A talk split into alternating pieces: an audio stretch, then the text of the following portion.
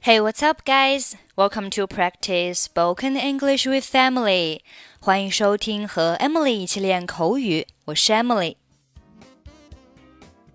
Today's topic is going on a date.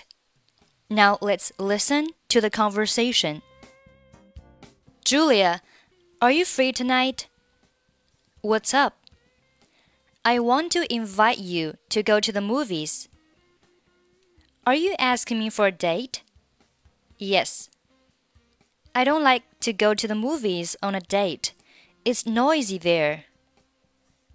Where do you want to meet? Let's go to the coffee shop then. It's quiet there. What time should we meet? How about seven? All right. Okay, let's take a look at the conversation. Julia, are you free tonight? Julia，今晚你有空吗？询问对方是否有空，除了用 Are you free，还可以用 Are you available? Are you available? Available 的拼写是 A V A I L A B L E. Available. Are you available tonight?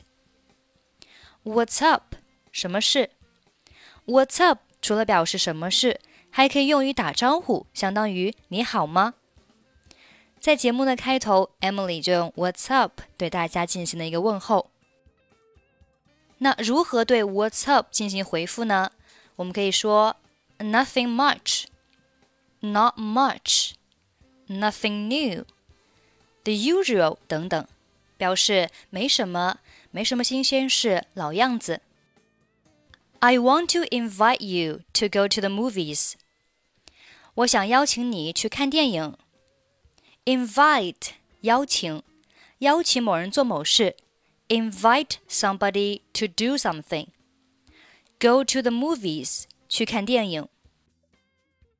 Are you asking me for a date? 你是要和我约会吗？Ask somebody for a date 表示邀请某人约会。 ask somebody for a date? Yes, 是的。I don't like to go to the movies on a date. 我约会不想去看电影。It's noisy there.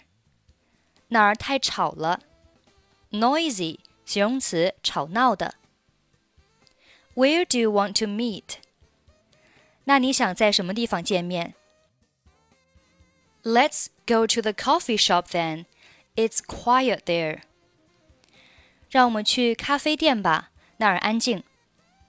这里的 then 表示那么，或者是那样的话。那样的话，我们去咖啡店吧。It's quiet there.